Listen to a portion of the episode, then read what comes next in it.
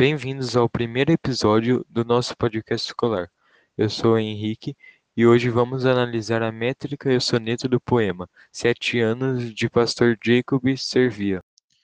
É, eu vou estar falando agora sobre o soneto Sete Anos do Pastor Jacob Servia.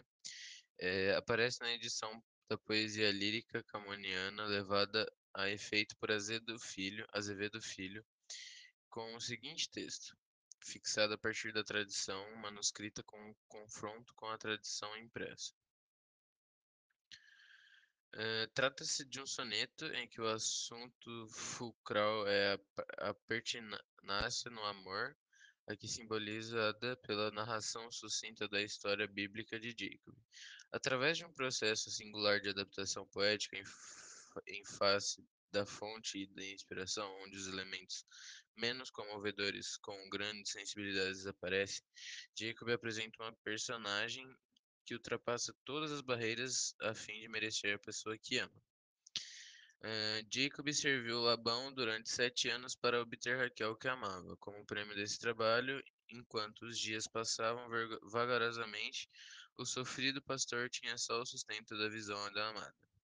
Com a esperança de alcançar no futuro, contudo, quando acabou esse longo período, Labão decidiu que Jacob recebesse Lia, outra filha, e não Raquel, tal como era seu desejo.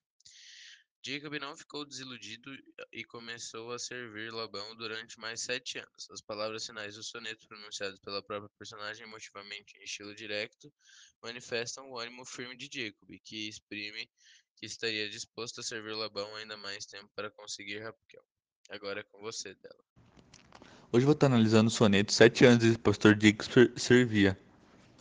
Nele há quatro estrofes e nas duas primeiras estrofes tem quatro versos e nas duas últimas três versos.